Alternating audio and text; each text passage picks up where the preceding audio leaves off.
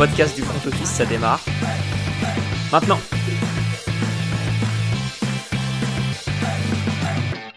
Salut à tous et bienvenue dans un nouvel épisode du front office. Ça fait longtemps qu'on s'était pas retrouvé euh, comme ça pour un épisode enregistré. Gros programme aujourd'hui, épisode euh, très très sympa à préparer. Et comme toujours, ou presque, je suis avec Alex. Salut Alex. Salut Jérôme, salut à tous. Ouais, ça faisait longtemps hein, qu'on s'était pas fait juste comme ça un épisode euh, tous les deux euh, hors live euh, sur un sur un petit thème préparé à l'avance. ça date, ça date. Je sais pas quand c'était le dernier, mais c'est vrai que ça, ça, fait du bien de, de, faire quelques petits épisodes au retour des vacances pour moi en tout cas. Et oui, c'est ça. Tu as eu des vacances bien méritées. J'aurai bientôt des vacances probablement pas aussi méritées que les tiennes, mais mais voilà. Hmm. Bon programme du jour. Ouais programme du jour plutôt chargé, puisqu'en plus de, de l'épisode qu'on vous a prévu, du thème qu'on vous a prévu dans cet épisode, il y a quand même un peu d'actu, et on s'est dit que ce serait euh, sympa d'en parler, et, euh, et notamment tout, euh, tout cet imbroglio contractuel autour des running backs. On était un peu obligé de revenir dessus, puisque au jour où nous sommes, c'est-à-dire le 19 juillet, la deadline est passée pour une prolongation de contrat de Tony Pollard, de Saquon Barclay et de Josh Jacobs. Et parmi ces trois-là, seul Tony Pollard a signé son franchise tag. Donc les, les deux autres pourraient euh, éventuellement s'asseoir sur le banc. Alex, qu'est-ce que tu penses de tout ça?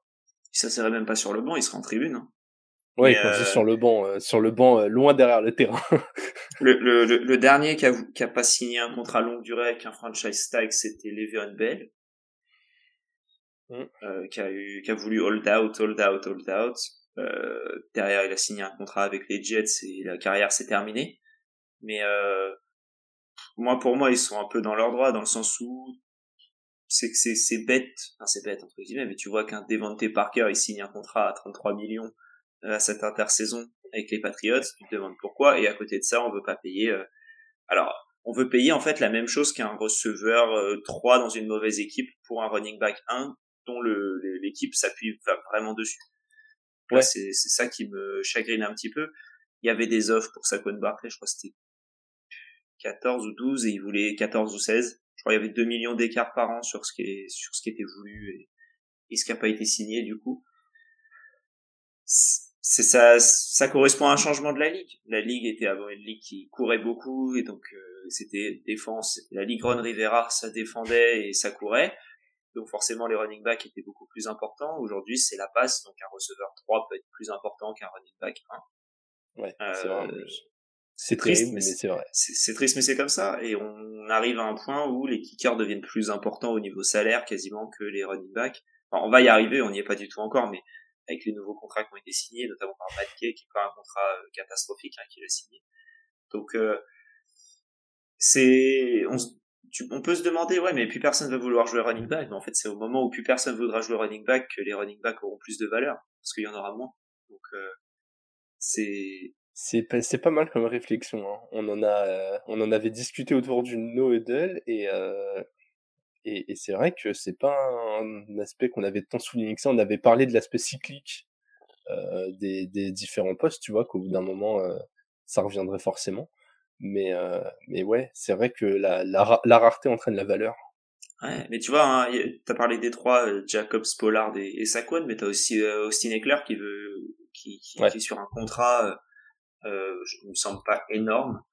Euh, et en fait, s'il était euh, receveur 3 même des, des Chargers, il toucherait plus. Sachant qu'il pourrait toucher même plus parce qu'il est encore mieux que, pour moi, c'est un peu un receveur, c'est un receveur 2 dans cette équipe-là. Mm. Et en fait, lui, il a, euh, au niveau de son contrat, si je vais regarder son petit contrat, tac, tac, tac, euh, il avait signé, sa base cette année, c'est, euh, yearly cash 6 millions 2. Ouais. On veut pas et on veut pas le prolonger parce qu'il a 29 ans. Euh, lui il mérite plus de, quoi, voilà. Il, il, sort de back to back saison euh, où, où, où, le mec euh, met deux TD par match quoi. Ouais voilà, il est à 20 touchdowns je crois sur les deux dernières ouais. saisons. Donc 40 sur les deux dernières saisons. C'est monstrueux. Et au final, c'est bon, entre guillemets le septième joueur le mieux payé, enfin septième joueur, le 14 running back le mieux payé de la ligue. Voilà. Mais il suffit de voir les cas d'Alvin Cook et Karim Hunt.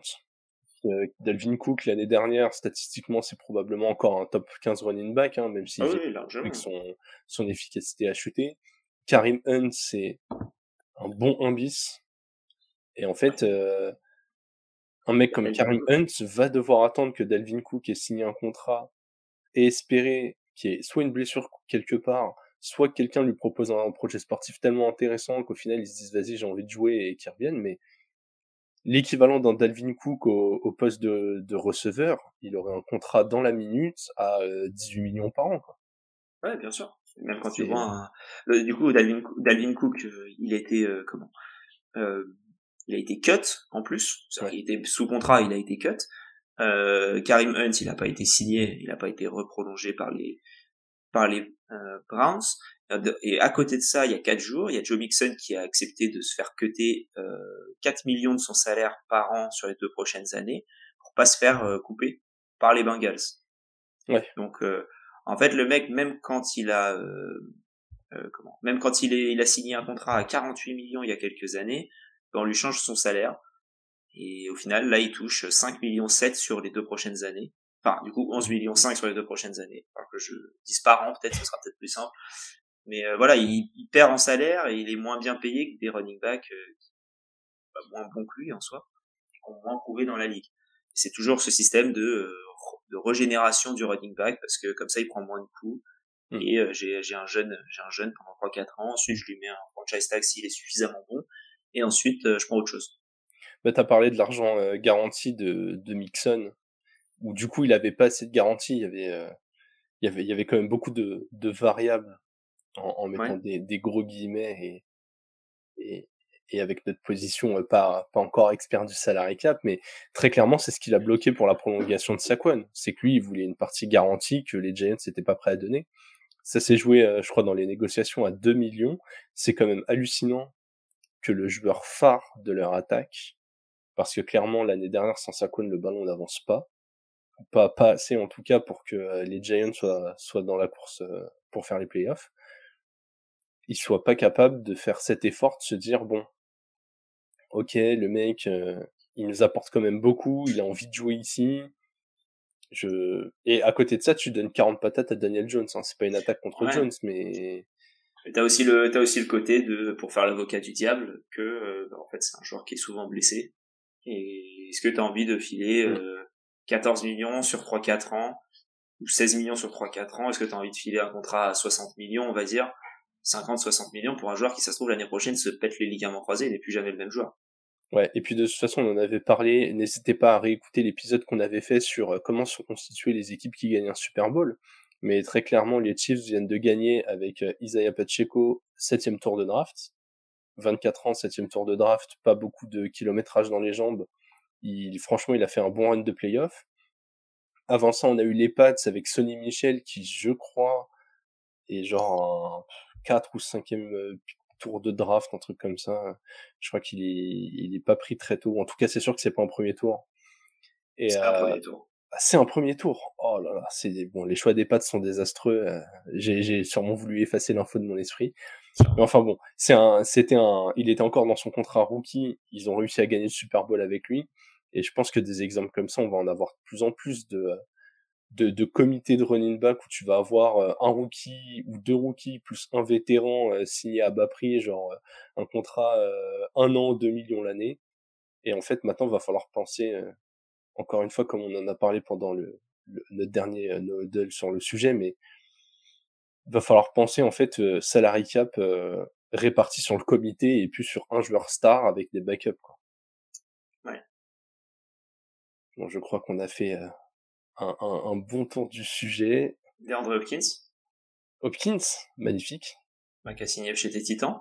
Bah ouais, écoute, je suis, je suis très content. Je comprends pas du tout les critiques sur le contrat, puisque. Ah, moi, je, moi, je suis une critique, mais pas sur le contrat. Ok. Du coup, vas-y, je te laisse faire ta critique et, et, je verrai si j'ai une réponse à ça. Ça peut se faire en trois mots. Pourquoi faire? Alors, je, je, je, l'ai dit un peu en trollant sur Twitter, mais euh, j'avais un petit fond de vérité là-dedans. Quand tu vois la division, c'est pas incohérent de se dire que tu peux la gagner, donc t'assurer les playoffs. Ouais. Ton seul vrai rival, c'est les Jaguars. Du coup, ce qui me repose une, une deuxième question. Euh, pourquoi, faire, Je l'attendais un peu. Bah, est-ce avec le temps, j'ai commencé à me dire, quand t'es une place comme euh, Tennessee, donc t'es franchement, euh, voilà, Nashville, euh, c'est peut-être pas la ville la plus attractive des États-Unis, même si elle a un gros patrimoine culturel et tout. T'es pas New York, t'es pas Los Angeles, t'es pas Miami. Rien que l'exposition des playoffs et si du coup tu gagnes ta division, t'es top 4, la possibilité de jouer un premier tour peut être accessible contre le cinquième de l'AFC, même si en ce moment l'AFC c'est un peu l'enfer et, que le cinquième c'est une équipe à 11 victoires. Mais te dire que... Ce sera les Chargers probablement. Ouais, ça va être Chargers ou Ravens ou une équipe comme ça. Dolphins. Est-ce que sur un match tu te dis impossible de passer? Je sais pas. Et après, euh, voilà, après t'es une fois que t'as passé ce tour-là, euh, j'ai envie de te dire, t'es à deux matchs du Super Bowl, quoi. En fait, le format des playoffs fait que si tu y vas en tant que tête de série, t'as au moins le droit de rêver, sachant que les Titans, même dans le marisme de l'année dernière, restaient une défense correcte. Tu te dis que le gros souci était sur l'attaque. T'as un Derrick Henry qui a probablement peut-être encore une année dans les jambes. Ça a pris une doublure derrière lui pour assurer le coup et peut-être le décharger un peu. T'as un Traylon Burks en progression qui va énormément apprendre d'Hopkins. Écoute, j'ai vu les métriques de Tan Hill sur les deux trois dernières années c'est pas la trompette qu'on essaye de nous présenter non plus. Il faut voir les de receveurs qu'il a levé l'année dernière. Il a eu Traylon Burke sur la deuxième partie de saison. Sinon, son meilleur receveur, c'était Nick Westbrook. Donc euh, bon. Moi, j'attends de voir. Je, trouve que le contrat est pas scandaleux, il est pas ultra engageant. T'as envie de tenter un shot avec euh, avec ce qui te reste de Derrick Henry. T'as envie d'avoir un joueur qui va encadrer Traylon Burks. T'as un bon coach t'as une défense qui est largement euh, largement average dans la ligue.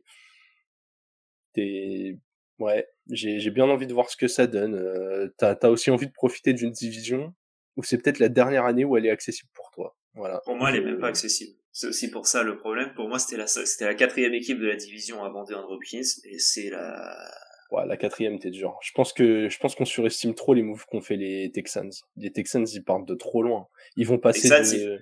Ils vont passer de 3 victoires à 6 victoires. Ouais, oui, bah exactement. Du coup, pour moi, ils sont troisième. ouais, moi, je pense, je pense que même sans, je pense que même sans Hopkins, on avait un plancher qui était entre 5 et 8 victoires, tu vois. Ouais, entre, ouais, oui, je suis d'accord. 5 et 8. Oui. Ouais, ouais, mais tu vois, même la saison dernière, la saison dernière, on est dégueulasse, on est en course en playoff jusqu'à la dernière semaine. Alors ouais, les Jaguars paraissent être un gros morceau, mais tu vois, les Colts, ils savent pas encore s'ils commencent la saison avec euh, Minshew ou Richardson. C'est pas non plus, euh, c'est pas non plus un, gage de, de, réussite à 100%, quoi. Ouais, je dis pas le contraire, mais je pense que les, les Titans, enfin, j'ai un peu du mal à voir où ça peut aller. J'espère pour toi que j'aurai tort, mais je vois pas où ça peut aller la, saison prochaine. Et je pense que ça aurait été pas mal de ne rien, enfin, de pas faire grand chose, on va dire, et d'attendre. Et ah, mais moi, mon scénario préféré, c'était une reconstruction. Oui, voilà, on est d'accord. Je trouve que signer Hopkins, après avoir... Euh, en fait, je trouve que cette intersaison, elle est parfaite parce qu'elle te laisse les deux portes ouvertes. Enfin, parfaite. En tout cas, elle est quand même vraiment pas mal. C'est... J'ai l'impression qu'on reste un minimum compétitif, ou au moins de se dire, euh, gagner la division n'est pas utopique. Et à côté de ça, si ça se passe mal, bah t'as encore des t'as encore des valeurs à potentiellement transférer ou en tout cas t'es pas engagé trop longtemps avec tes gros contrats et t'as déjà une base de jeunes avec euh, Will Levis à voir comment il se développe et, euh, et, avec le, tackle que tu viens de prendre à la draft en plus d'avoir des pièces défensives qui sont pas encore toutes trop vieilles. Donc au pire si ça fonctionne pas t'as déjà des pièces qui sont là quoi. T'as déjà des joueurs sur la O-line t'as un potentiel QB à voir ce qu'il va donner. Euh, on a beaucoup de cornerbacks qui sont jeunes qu'on a drafté les deux trois dernières années. Honnêtement, je trouve qu'on s'en sort pas si mal dans cette intersaison qui aurait pu être dramatique si on avait totalement raté la draft et, pas pris de renfort, euh, ne, serait-ce que pour éviter d'avoir juste à envoyer Derrick Henry dans des murs de 10 joueurs parce qu'il n'y a pas une seule menace.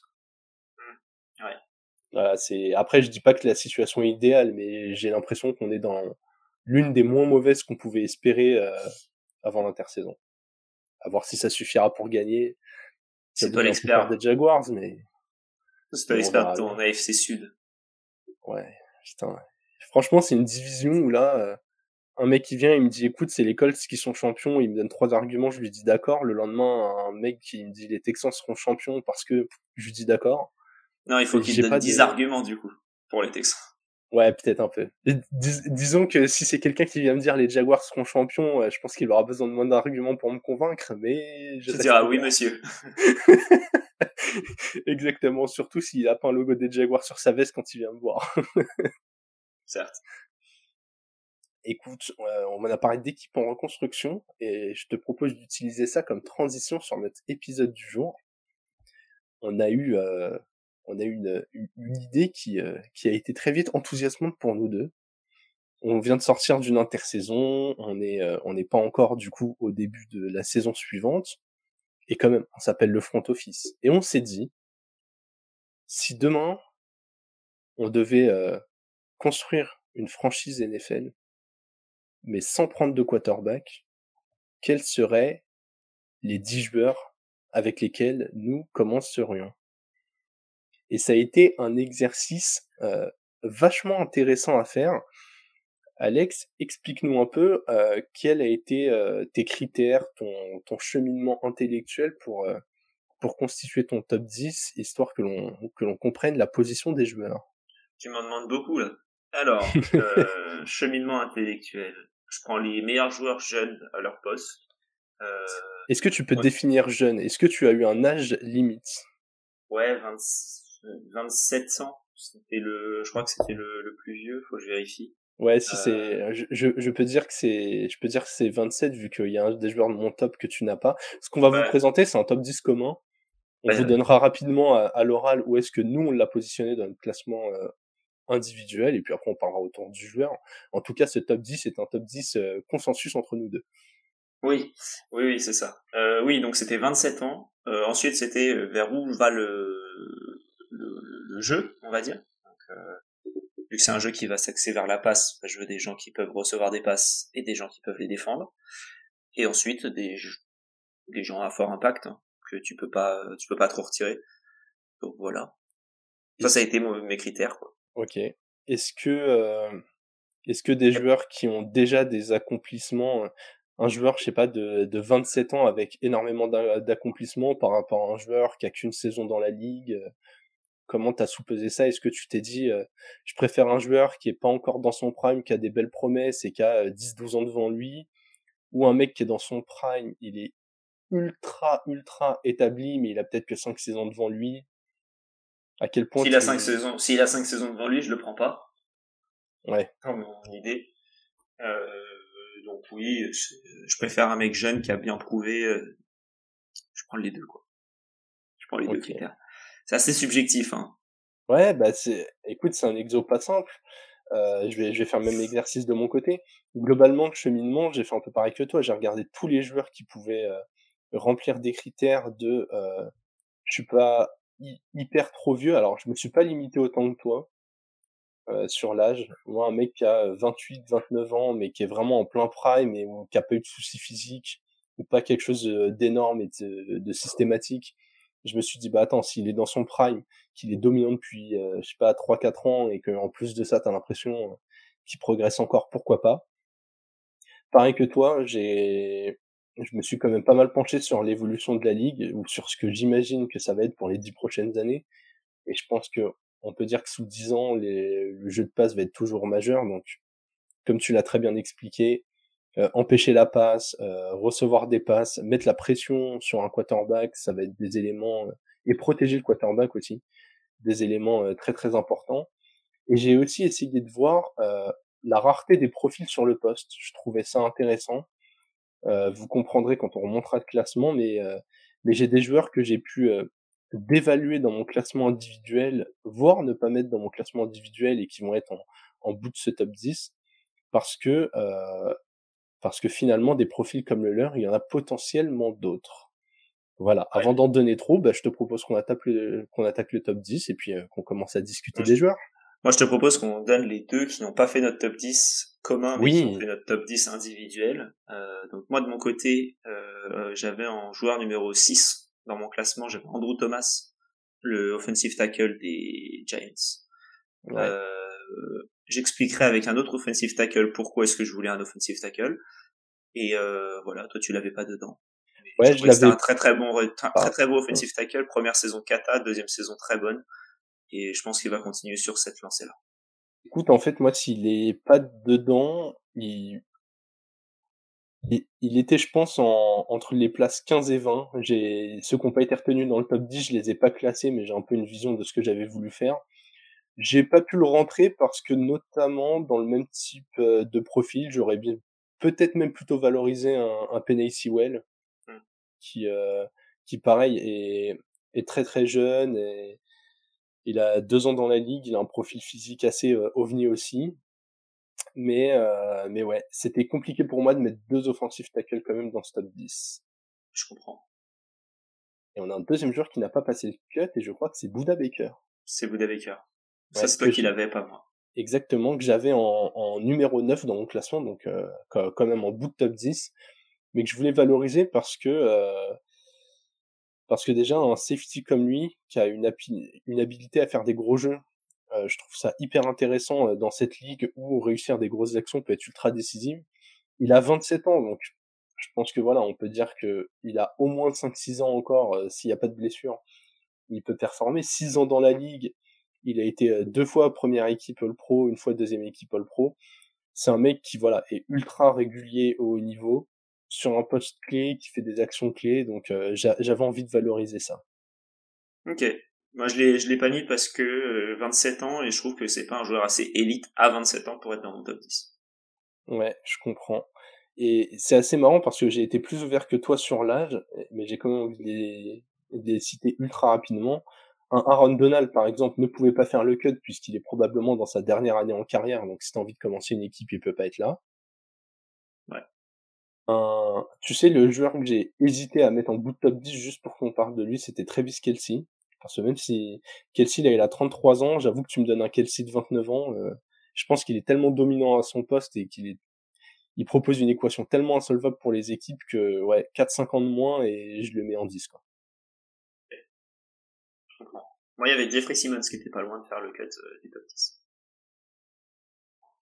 Je, je l'ai même pas envisagé dans mon top 20, je pense. parce qu'il a 25 ans, donc, euh, et qu'il est bon. Ouais, vous, vous, allez voir que le critère euh, axe, âge pardon, a, plus d'importance euh, chez Alex que chez moi, je pense, même si euh, tous les joueurs de, de mon top étaient... Non, bah, un defensive tackle de 25 ans et qui est bon, ouais. voilà. Ça peut toujours servir. Hein. voilà. Allez. Le numéro 10, Monsieur Jamar Chase. D'abord, important de signaler, à quelle place est-ce qu'il était euh, dans ton classement il, était septième chez moi et chez toi il n'y était pas. Oui, et donc euh, et donc parmi ceux qui n'étaient que dans un des deux classements, euh, il était celui qui avait été le mieux classé. Deuxième après le prochain. Mais oui, c'est effectivement ça. Moi j'ai mis Jamar Chase parce que dans une ligue qui axée sur la passe, euh, je pense qu'il faut un receveur euh, exceptionnel comme lui. Et si je peux pas avoir un QB, je préfère avoir un mec euh, qui peut au moins recevoir des ballons et des saucisses d'un QB, même moyen. Et lui, il est capable de ça. Il peut te mettre un touchdown de 80 yards tranquillou, en courant un peu partout. C'est le mec qui peut t'apporter 6 points ultra facilement, qui peut t'approcher proche de la, de la, de la ligne pour un field goal si t'as besoin en fin de match. Et je pense que c'est une menace double qui est pas encore assez utilisée, mais le jour où on peut le voir en mode Deep Samuel, je pense qu'il sera exceptionnel aussi. Et je serais pas surpris de le voir, de voir un peu comme ça cette année. Donc euh, voilà. Moi j'ai deux éléments. Lui il était dans ma playlist et, et, du coup il était clairement top 15, mais j'ai pas pu le rentrer dans le top 10. Il y a d'un côté le fait qu'il ait déjà eu quelques petites blessures, alors rien de grave, mais euh, j'ai essayé sur un poste comme le sien euh, qui qui comment dire, qui est même un poil dépendant du quarterback d'aller chercher uniquement l'élite. Et surtout, j'ai parlé de rareté de profil. En fait, j'ai vu que dans la ligue des receveurs très jeunes, genre Garrett Wilson, Amon Rassan Brown, Chris Olave, Jackson Smith et Jigba, en fait, des top receveurs, je pense que quand tu construis une équipe, tu peux en avoir plus loin. Et, et du coup, si vous, vous doutez que s'il y a Jamar Chase en, en 10, il y aura probablement Justin Jefferson plus haut. En fait, il a, il est pas assez rare, pas en, en tout cas pas encore à mes yeux, pour, euh, pour pouvoir rentrer dans les 10. Voilà, c'est, moi, c'est juste ça qui l'a fait sortir des 10. Ok. Mais je comprends. Je suis pas d'accord, mais je comprends. tu le vois plus près, genre l'écart entre lui et Justin Jefferson est pour toi plus petit que, que genre entre euh, Chase et les cinq joueurs que j'ai cités? Ah oui. Ok. Ok, ben moi je pense qu'en je pense qu'en année 2 pour certains ou en année 3 pour d'autres, on va se rendre compte que c'est peut-être pas vrai. Mais on verra. Mais pour l'instant, aujourd'hui, pour moi, c'est loin devant. Et t'as un mec qui est prouvé en fait. T'as pas besoin de. Parce que oui, ok, Garrett Wilson c'est sympa, Monra Saint Brand c'est sympa, mais bon, est-ce que ça, pour moi, ça vaut pas un Jamar Chase et... et même dans les processus pré-draft, quand il y avait Jamar Chase, c'était super haut et il a prouvé pour l'instant que c'était le cas. Ok, mais tu vois, j'ai tellement l'impression qu'il y a des receveurs monstrueux qui tombent tous les ans. Genre là, 2024, tu vas avoir. Euh... Tu sais que j'ai hésité à citer des joueurs qui, qui n'avaient même pas joué une seule minute en, en Genre Marvin Williams. Ouais, genre typiquement, t'as as, l'impression que le gars, euh, genre un receveur top 3 de la draft, tu te dis, le mec, c'est forcément un, un ovni de malade mental, quoi. Ouais, on l'a pas vu. Ouais, mais c'est ça. C'est aussi pour ça que j'ai pas mis de. On va peut-être regarder l'année prochaine. Euh, je crois que c'est USC, euh, parce qu'il y a euh, Marvin Harrison, pardon. Marvin Harrison. Le receveur, c'est Marvin Harrison et, euh, et comment? Je sais plus qui d'autre. C'est Marvin Harrison et Caleb Williams qui sont dans la même équipe. C'est Ohio State. Ouais, il faudra regarder un peu tout ça, mais désolé euh, les équipes du, du trick play, on n'est pas encore au top. mais on y arrive, hein, on y arrive. doucement mais sûrement, nous en général, on commence à s'intéresser à la draft euh, quand il y a déjà plus de NFL. Quoi. ouais, exactement. Bon là, il y en a pas encore, donc on pourrait euh, éventuellement s'y intéresser. Et bon, compliqué un, an d'avance, c'est trop tôt pour nous. En tout cas, voilà, Jamar Chase fait le cut et réussit à se glisser à la dixième place de ce classement. Je te propose, Alex, que nous passions au numéro 9. Magnifique. TJ Watt. Ah mince. Petite erreur, mes excuses. Je t'ai mis en grande tête. Euh, on fait joujou avec l'outil. Oui. Euh, TJ Watt qui était sixième dans ton classement et qui était euh, à la franchise, à la franchise, à la frontière pardon, de, de mon top 10. Il y aurait peut-être pas été dans mon top 12-13, mais c'est le meilleur par rapport à Buda Baker. Je trouve que tu avais mis des deux. Donc il était pas loin. Puis il était plus haut que Buda Baker. C'est pareil que pareil que Jamar Chase, il a fait le cut parce que plus haut chez un de nous deux. Oui. Écoute, moi j'étais obligé de mettre TJ Watt. C'est c'est un des euh, 7-8 premiers noms auxquels j'ai pensé. Au final, je l'ai mis, euh, je l'ai mis sixième. Alors, ok, il a 28 ans. Il a 6 ans dans la ligue. Il a été euh, sur la moitié de ces 6 années trois fois dans la dans la meilleure équipe. Euh, première équipe All Pro plus une fois dans la deuxième. Euh, défenseur de l'année 2021, donc c'est c'est encore récent son, son, son titre de défenseur de l'année. Euh, record de sacs sur une saison en NFL, euh, back-to-back saison, je crois, avec euh, leader de la ligue au nombre de sacs. Il est dans son prime. Il est pour moi pas encore trop vieux, en tout cas pas assez pour qu'on puisse le sortir. C'est c'est un monstre. Si euh, si cette ligue n'avait pas un joueur qui s'appelait Aaron Donald, on parlerait de TJ Watt tout le temps, tout le temps, tout le temps, tout le temps. Je trouve qu'il est encore trop sous-estimé et il avait ce beau combo entre je suis dans mon prime, j'ai déjà prouvé, je suis encore efficient, euh, je suis un super leader, enfin. Pour moi, j'avoue, il était incontournable. Tu as tous les trucs que t'as donné, ça me fait en sorte que pour moi, son, son prime n'est pas passé, mais en fait, qu'est-ce qu'il a à prouver encore dans la ligue? Non, mais pour moi, il est dedans. Ouais. Oui, ok. Mais est-ce qu'il a encore assez la dalle pour euh, pour que je l'ai dans une équipe? Alors, je pense que c'est un très très bon leader, mais l'âge. L'âge et le fait que pour moi, toutes ces, tous ses plus gros accomplissements sont derrière lui. Donc, euh, ouais. après, le seul truc, ouais, il a pas gagné un Super Bowl, mais peut-être ce serait, ça pourrait être le bon truc pour le mettre dans ton équipe, mais c'est un peu ce qui m'a manqué dans, dans ce truc. Mais là, je... Ouais, en, en, vrai, limite, t'aurais dû te mettre un cut à 26 ans. non, parce que j'en ai un à 27, donc je peux pas me mettre un cut à 26. mais, euh, mais, mais j'ai hésité entre les deux, on verra le prochain, mais j'ai hésité entre les deux. Et euh, voilà. C'est, c'est, TJ Watt, super joueur, hein. Je dirais pas non, ah bah, je en, je draft en 15. Après, c'est, c'est pour ça qu'il est neuf dans notre, euh, dans notre classement commun et qu'il était que 6 chez moi, il rentrait quand même pas dans le top 5. Il y a quand même des joueurs que j'ai envie de prendre avant lui. Ça, c'est, euh, ça, c'est sûr à 200%. Ouais. Donc, euh, voilà, j'ai quand même des options, euh, plus jeunes et, et ô combien talentueuses que, que j'ai envie d'aller chercher. Top. Alex numéro 8. Et là, là, on a que des joueurs maintenant qui sont dans nos deux classements. Ouais. Et justement, c'est de lui que tu parlais. Miles Garrett qui a un an de moins, donc 27 ans, 6 ans dans la ligue aussi. Ouais. Donc euh, drafté plus jeune.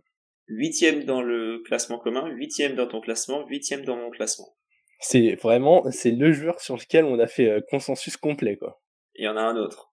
Ah. Mais, euh, mais oui, sinon, euh, sinon effectivement, oui, je, on a fait, je vois duquel tu parles du coup. on a fait, on a fait consensus complet sur ce joueur-là, très bon joueur, 27 ans. Donc moi, il faisait le cut. C'était, c'est con, hein, parce qu'il va avoir 28 ans à la fin de l'année.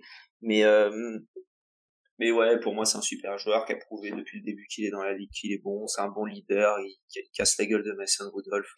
moi, il y a tout qui me plaît chez ce joueur-là. Donc euh, voilà. Et tu sais ce qui est incroyable, c'est que je suis allé voir ses stats. Comme tu as dit, 6 ans de ligue, déjà, il a fait euh, deux fois la première équipe et deux fois la deuxième équipe All Pro.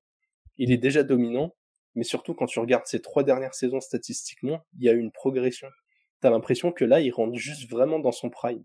Et tu vois, je, j'arrive presque à comprendre la différence que tu fais entre lui et TJ Watt. C'est que si tu prends un, un Miles Garrett et, et, que du coup t'es un, t'es un front office, qui a une fanbase, nana et tout, mentalement t'arrives à te dire, vas-y, je fais un, au moins un cycle de 3 ans où il arrivera juste sur ses 30 ans, là où t'as déjà l'impression que si tu fais euh, la même chose, t'as moins de marge de manœuvre avec TJ Watt.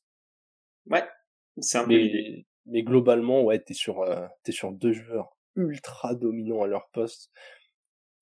Ça, pareil, tu vois, c'est, il fait partie des noms où, genre, très très vite, je me suis dit, «Hum, lui, il a quand même vachement de chance de faire top 10. Et pourtant, je me suis gratté la tête pour faire mon top 10. Hein. Non, c'est, ouais, je comprends.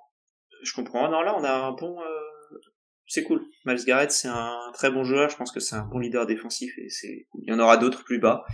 Euh, deux, joueurs qui font énormément de sacs, comme on l'a dit. Euh, du coup, c'est des joueurs qui mettent la pression sur le quarterback.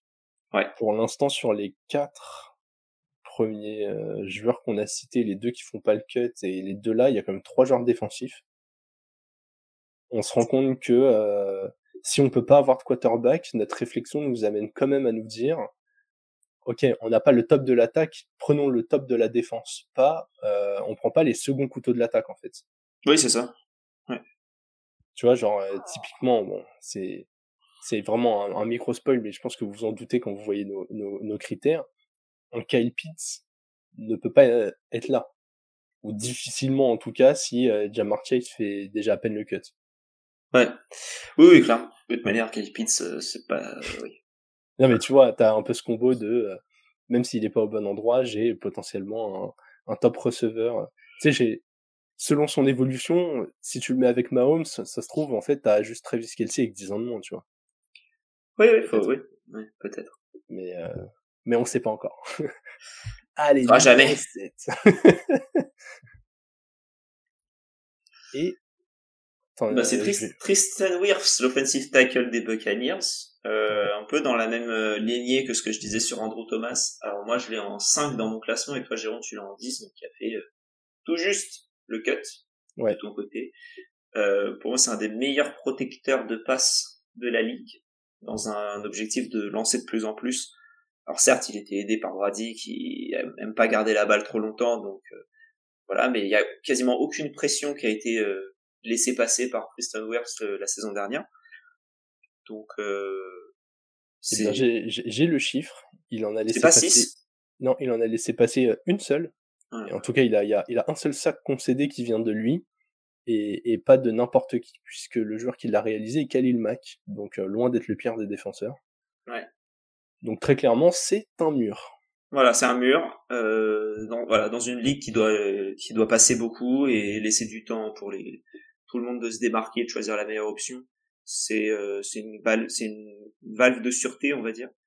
Et pour moi, c'est c'est le offensive tackle que je voudrais dans mon équipe. J'ai quatre joueurs au-dessus de lui qui sont voilà pour d'autres raisons. Mais encore, quand je regarde mon classement, il pourrait être un peu plus haut du coup.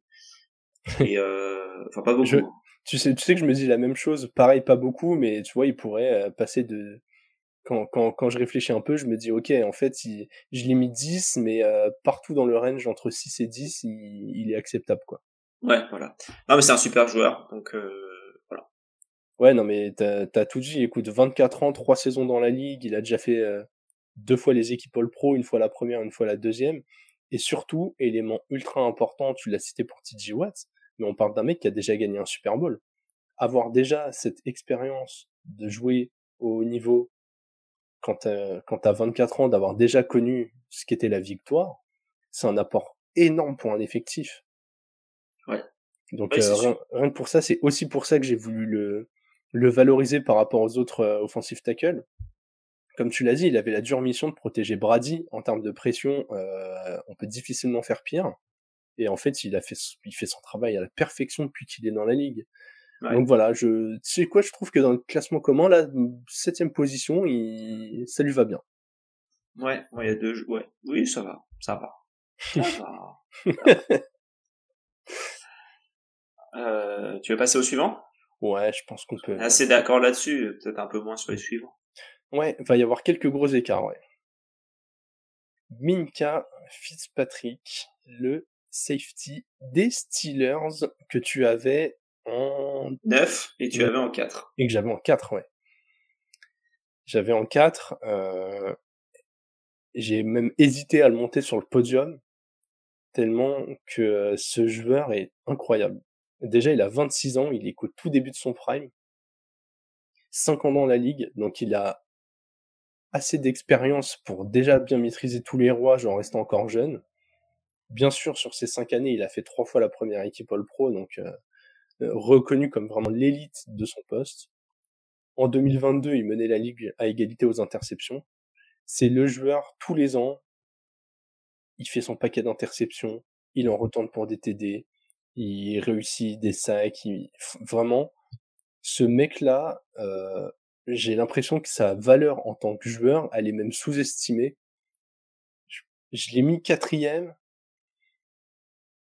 vraiment, euh, c'est parce qu'au-dessus, il y a des monstres qui va pas plus haut, mais si demain tu me dis, construis une équipe euh, et on m'enlève les mecs que j'ai mis au-dessus, je suis ultra heureux de le prendre. Genre, euh, je, je, suis un, je suis un GM, je peux le prendre en 1 sans problème.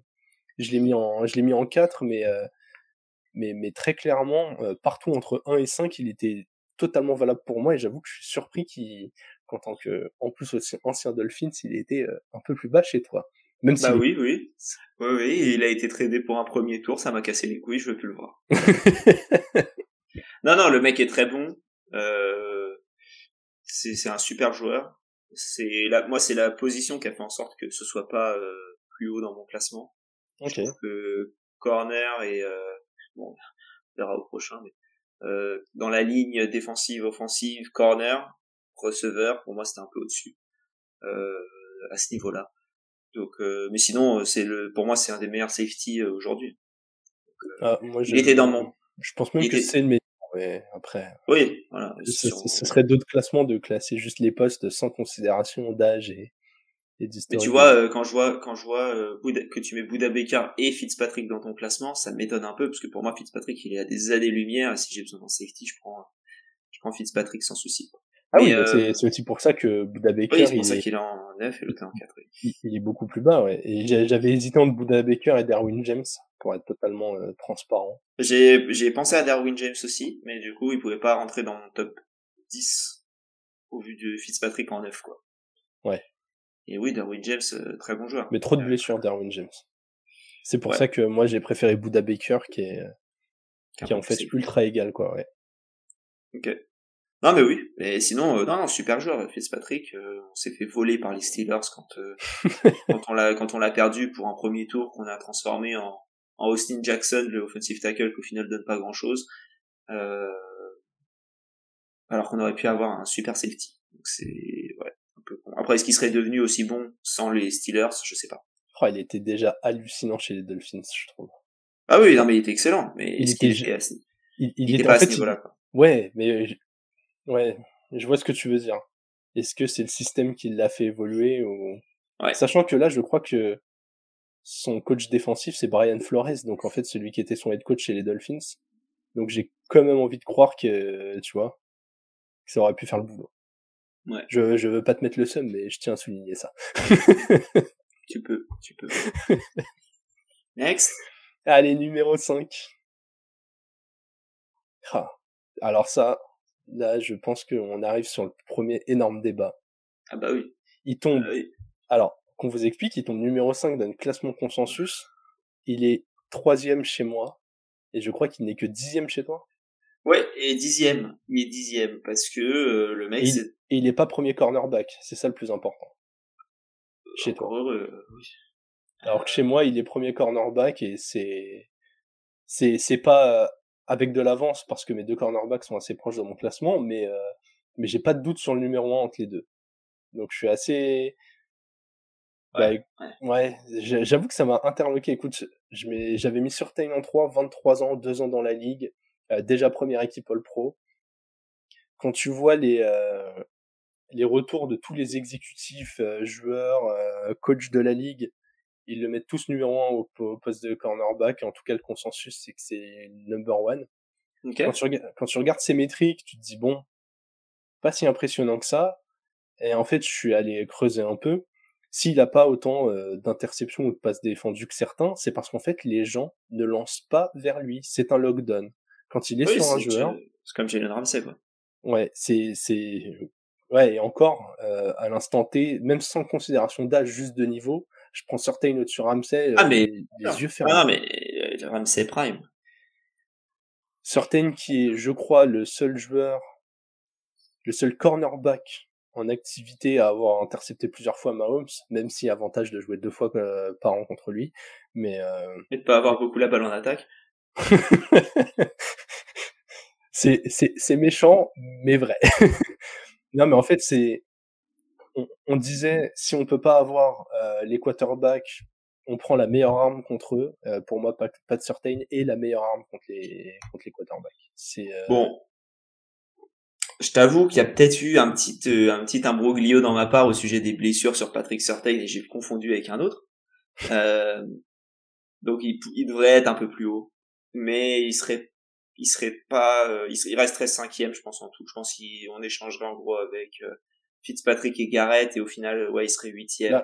La, la, seule vraie question intéressante au-delà des postes c'est est-ce que même sans ce truc-là il restait derrière ton autre cornerback? Oui. Oui, oui. Ok. Oui, mais il aurait été beaucoup moins loin, je pense. Et les 40 les deux auraient été plus faibles. Euh, mais euh, non, non, c'est un, c'est un super joueur. C'est un super joueur dans une super défense. Ouais. Euh, j'espère qu'il va faire encore mieux les saisons prochaines, même si c'est un peu compliqué. Mais euh, c'est. Mais je me, je me dis, imagine-toi, juste sans parler de faire mieux, disons qu'il maintient même ce niveau pendant 10 ans, mais il va terroriser des receveurs et des, et des QB. En plus, il va prendre en XP, même si, admettons, statistiquement, ça, ça décolle pas plus. Le mec, là, il, il, est même loin de son prime physique, il est loin de son prime en termes de compréhension du jeu. Il est, moi, je, moi, je suis effrayé par, par le potentiel euh, de, de Pat Surtain. Vraiment, s'il si, a pas d'énormes blessures qui le, qu'il détruit physiquement ou qu'il a pas un coach défensif euh, qui d'un coup euh, ne comprend plus comment faire jouer son équipe, Genre, j'ai vraiment l'impression, c'est c'est la réponse à euh, justement, on a parlé de Jamar Chase euh, ou de ces types de receveurs. Le poste de receveur et en dessous où il y a le plus de talent dans la ligue, c'est en dehors des QB le poste où il y a les joueurs les mieux payés. Lui, très clairement, c'est le joueur que tu as envie de mettre en face de chacun d'entre eux. Il est, il est grand, il est rapide, il est puissant. Vraiment, je, je, je ne lui trouve pas de point faible, quoi. Si, en plus d'être encore jeune. Bah écoute, euh, je vais pas me fâcher avec euh, la fanbase des Broncos, mais euh, disons que la, être dans l'escouade défensive de Denver n'est pas une ah oui c'est cool. Ah non c'est cool. Non, mais oui. Bon, du coup, j'ai fait une petite erreur. J'ai fait une petite erreur. Je vais la reconnaître tout de suite. Et euh, non, il devrait être plus haut. Il devrait être plus haut. Il serait peut-être en 4 dans notre classement, mais je pense qu'il restera à peu près au même niveau ensuite par rapport aux, trois premiers. Et euh, non, non, c'est un super. Un super ok, bah écoute, on, on, va avancer comme ça. Même si les gens se doutent bien du cornerback qu'on a pu mettre au-dessus. Euh, ouais. C'est. Euh, en attendant, nous allons parler de Justin Jefferson, deuxième receveur qui, qui apparaît là. Et lui, pareil, il a été pas classé tout à fait au même endroit. Dans nos deux classements, il était septième chez moi. Et je crois qu'il est un peu plus haut chez toi. Il est quatrième chez moi. Ouais, ça va. En vrai, il n'y a pas tant en écart que... L'écart, il est pas fou. Il est pas fou, l'écart. Après, on va dire que t'as un peu un quatuor avec Wirtz, Fitzpatrick, Certain, Jefferson, et ensuite t'as les trois premiers qui se dégagent un peu plus. Euh, mais oui, euh, Jefferson, pour moi, c'est le meilleur receveur de la ligue, de loin. Ah ouais, de très loin, franchement. Et, euh, et comment? Et Ouais. Il est super fort, et je vois pas trop ce que tu peux faire. Je... Ouais. En fait, en termes de skill set, il y a que Cooper Cup que je mets à son niveau, mais Cup a 29 ans et un historique de blessure. Il sort d'une grosse blessure.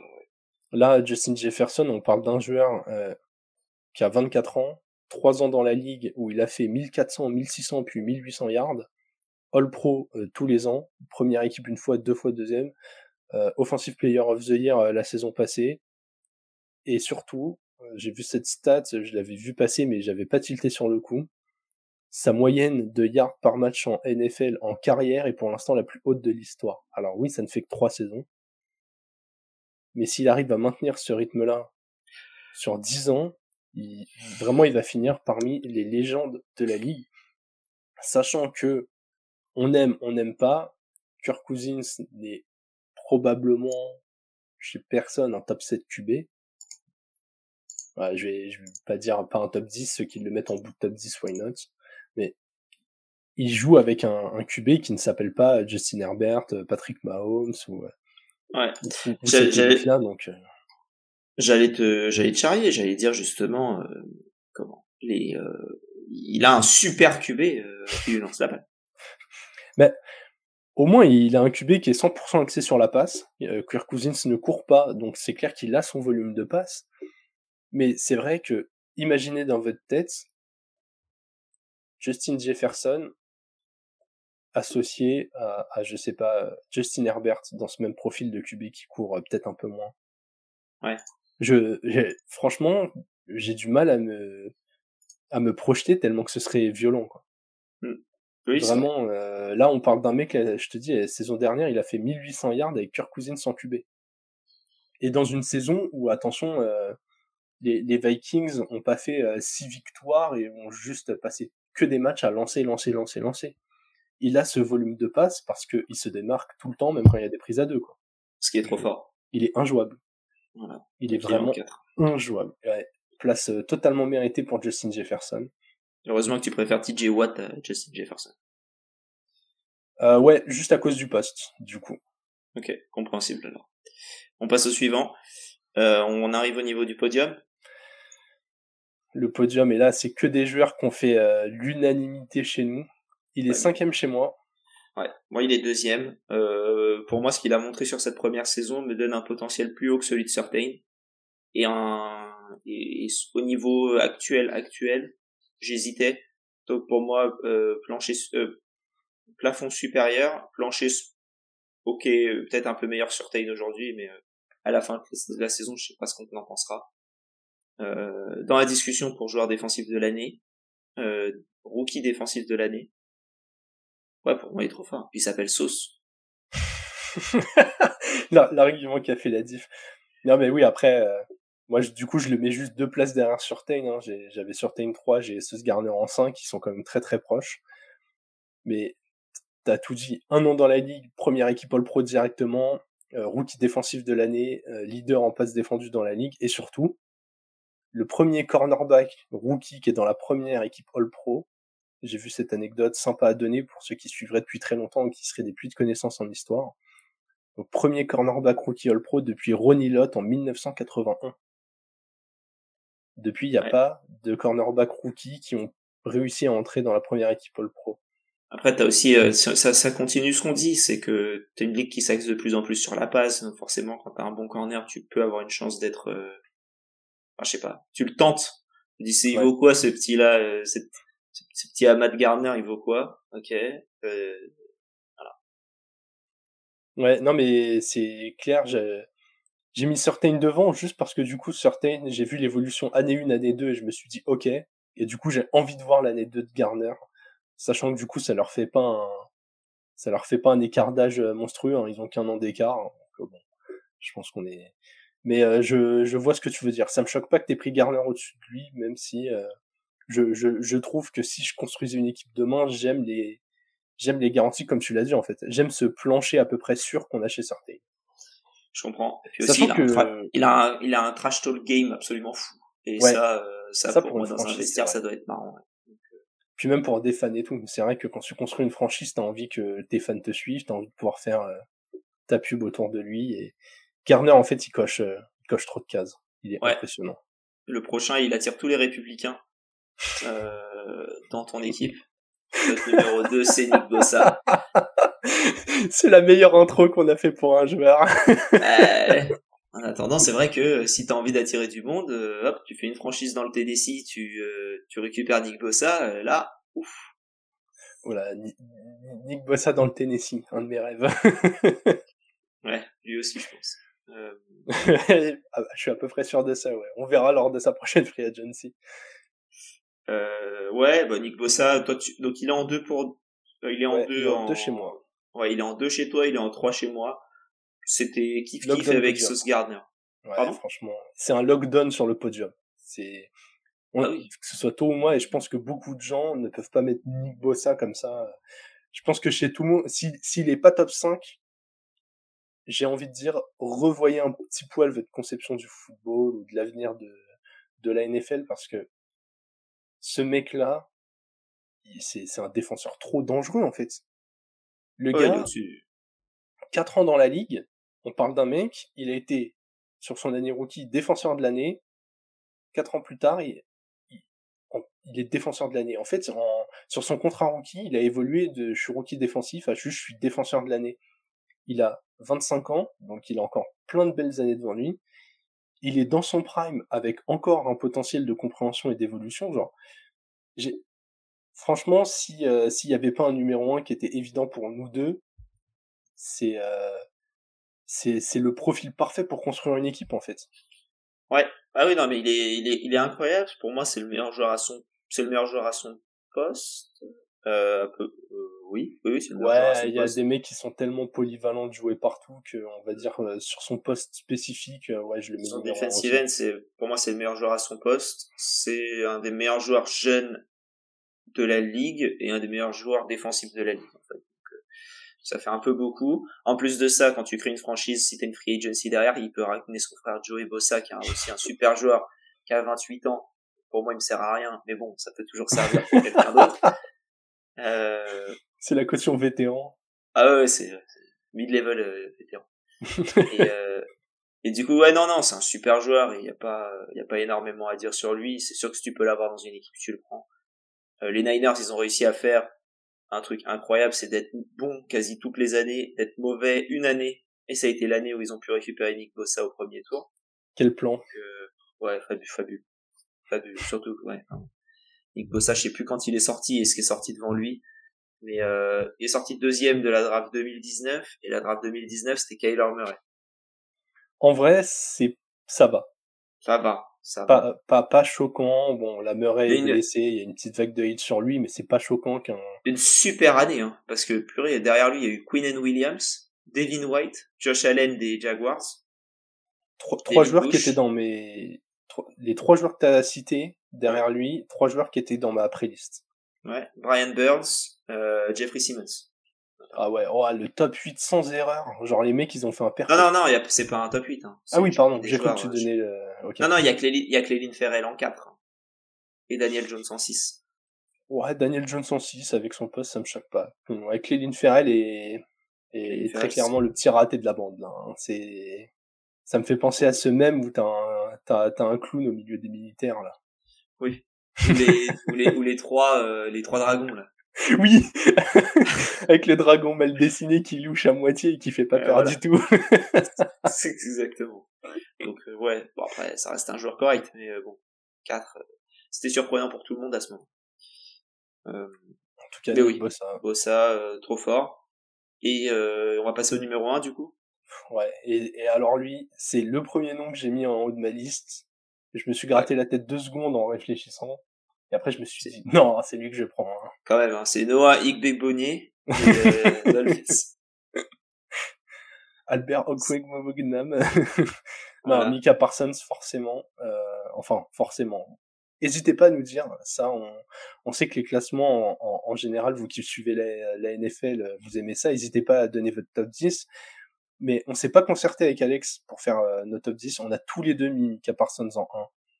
Euh, je, je sais même pas quoi dire tellement pour moi c'est incontestable que c'est le joueur que tu as envie de mettre tout en haut. Bah moi il y a un truc que je dirais, c'est que les les Niners en 2011 ouais. ils montent de 12 à 3 en passant par euh... non ils montent de 12 à 3 pour aller récupérer le, le pic euh, pour aller récupérer le pic 3 et, et prendre Trey Lance et en 12 c'est Mika Parsons qui est sorti Ça fait mal au cœur. Bah, tu te dis que t'aurais pu avoir les deux dans la même équipe. Euh, et là, bon. Je, je, je, me rappelle très bien de cette draft euh, en, en, 2021 où quand on a vu Parsons tomber en, dehors du top 10 et on n'est pas expert draft, hein, on s'est dit mais quel vol de la part des Cowboys. On s'est dit que c'était une bonne, que c'était bien, mais en même temps, ce qui sort avant avec les promesses et tout, c'est pas, c'est pas une mauvaise draft. T'as Lawrence, Wilson, Wilson, ouais. ok. Lance, ok. Pitts, Chase Waddle, Penny Sewell, JC Horn, Patrick Surtain, Devonta Smith, Justin Fields et Mika Parsons ensuite. Ouais, en C'était le top 12 en fait, mais n'importe qui avant aurait pu prendre Mika Parsons, ça aurait pas été choquant du tout. Pour moi, il aurait pu être pris à partir de 2. Et mais il y avait c'était un peu le, la jurisprudence euh, Isaiah Simmons, je crois, euh, qui avait été pris l'année qui qui avait été pris l'année d'avant 8 chez les Cardinals, qui avait après le même profil de linebacker qui peut faire ce, ce que tu veux. Et euh, bon, est-ce que ça vaut le coup? On sait pas, on sait pas, on sait pas, et voilà. Donc, euh, ouais, qui avait pas été un, un, succès total, ouais. ouais je pense que c'est pour, c'est à cause de, à cause de, pas pour les Cowboys du coup, mais euh, à cause de Isaiah Simmons que euh, qu'il est, qu'il est tombé. Quand même pour vous pour vous donner le profil, hein, on, on, parle d'un joueur de 24 ans, deux saisons dans la ligue, deux fois première équipe euh, All Pro. Il a été euh, rookie défensif de l'année. Euh, deuxième année, il est dans le finaliste pour défenseur de l'année. Et très clairement, euh, je sais pas comment dire ça parce que je pense que Nick Bossa mérite son titre, mais si Nika Parsons là, c'est pas choquant. Non. Avec son profil et, et ce qu'il est, et ce qu'il est capable de donner. Ouais, on, on parle d'un mec qui était fort dès son année rookie, euh, qui en année sophomore confirme tout ce qu'on a vu euh, mais très clairement, il dit moi je suis déjà dans la cour des grands, je suis pas juste un petit jeune. Et en plus de ça, il est ultra polyvalent. Allez voir la répartition de ses snaps joués, mais il joue un peu partout dans la défense, euh, déjà dans front seven, mais même parfois il a été utilisé dans le backfield. Il est tellement mobile, rapide, il a de la détente, il est explosif. Vraiment, c'est le joueur autour duquel tu as envie de construire une défense parce qu'il t'ouvre trop de possibilités. Vraiment, c'est c'est ce côté-là. C'est t'as un joueur qui est monstrueux, qui, qui, qui est un linebacker d'exception, mais même si autour de lui t'arrivais pas à trouver les meilleurs profils, et eh bah t'as toujours un moyen de bricoler et, et, de le mettre dans une position où en fait il va briller. Et rien que pour ça, ce combo, euh, je suis je suis encore jeune, j'ai déjà énormément de talent. Et ouais, c'est ça en fait. Tu vois, il, il, il arrive déjà quasiment à des accomplissements euh, proches de ceux de d'un Bossa, d'un Garrett, d'un Watts, tout en ayant un âge euh, à peine plus élevé qu'un Garner, qu'un Certain. Euh. En fait, il, mélange ce combo euh, âge, déjà accomplissement, et là, il va, il va entrer en année 3. T'as l'impression que c'est déjà le début de son prime, et qu'en fait, en fait, on va avoir 7 ans de ce prime, quoi. C'est ça.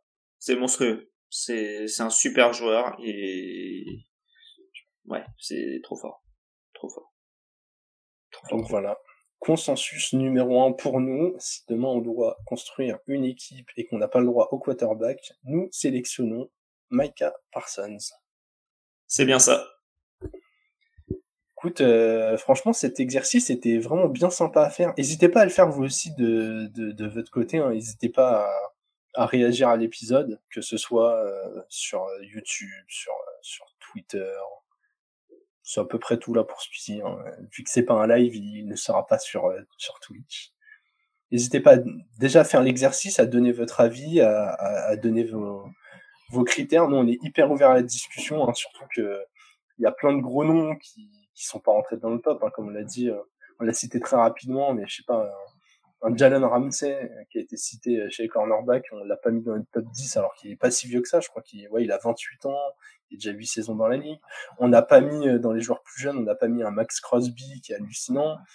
Euh, on a été très orienté jeune, mais tu vois, on n'a pas parlé d'un Hayden Hutchinson, on n'a pas, en dehors de quand t'as cité la draft, on va pas parler de Queen et de Williams, qui est un très bon joueur, Fred Warner, enfin, il y a vraiment... Will Anderson, peut-être, euh, qui, ouais, qui était dans ma playlist euh, d'une cinquantaine de noms, donc... Euh, donc voilà, n'hésitez pas à faire ce classement et, et du coup à venir nous insulter en dessous, at le front office, parce que forcément, quand on... Partout, ouais, sur tous les réseaux.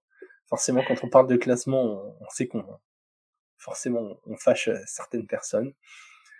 C'est pas le but. Exactement, voilà. Nous, on est là pour foutre la merde pendant les vacances. C'est ça. Euh, on va se laisser ici, Alex. Euh, du coup, les no euh, je rappelle qu'ils seront découpés et mis en ligne aussi en podcast. Hein. On, a, on, a, bien réfléchi, on s'est dit euh, découpage par sujet, comme ça euh, vous aurez des extraits plus courts à écouter que les lives de, notamment le premier qui a fait deux heures, le deuxième était plus digeste avec avec une seule heure de live. Pour ceux qui savent pas, les No Huddle, c'est nos lives qu'on fait euh, un peu euh, aléatoirement, euh, qu'on a commencé il y a quoi, il y a deux, deux semaines, deux semaines environ. Oui, c'est ça à peu près. C'est d'ailleurs quand, quand, on a envie, on le fait. Euh, Ce sera sur Twitch et YouTube. C'est sur Twitch et YouTube. Il y en a deux qui sont sortis déjà. Et donc du coup, comme disait Jérôme, on va découper, mettre les sujets. Et, euh, et comme ça, vous aurez une, une, petite idée de, de quoi on parle. Sinon, vous pouvez aller les voir directement sur YouTube avec la version complète qui est en rediffusion dans la partie en direct de notre chaîne YouTube. C'est ça, c'est ce que j'allais dire. Si vous voulez pas avoir les sujets en retard, parce que forcément après le live, on découpe pas euh, forcément euh, directement hein, euh, l'épisode. Genre là, le premier, comme tu l'as dit, il a deux semaines, on a pris la décision là de le faire. Si vous voulez rien rater, venez sur les lives, venez réagir avec nous. C'est encore mieux quand on peut discuter en direct, quand vous nous challengez, quand vous nous posez des questions on a, euh, on a déjà eu euh, quelques personnes sur les lives et ça fait toujours plaisir de pouvoir échanger directement avec vous et, et d'avoir vos questions en direct. Ça nous sort un peu euh, de ce qu'on de ce qu'on prépare et, et, de notre prisme de réflexion. Voilà. Yes. Écoutez, on vous souhaite une bonne fin de journée. Profitez bien de vos vacances. On se retrouve très rapidement et vive le football.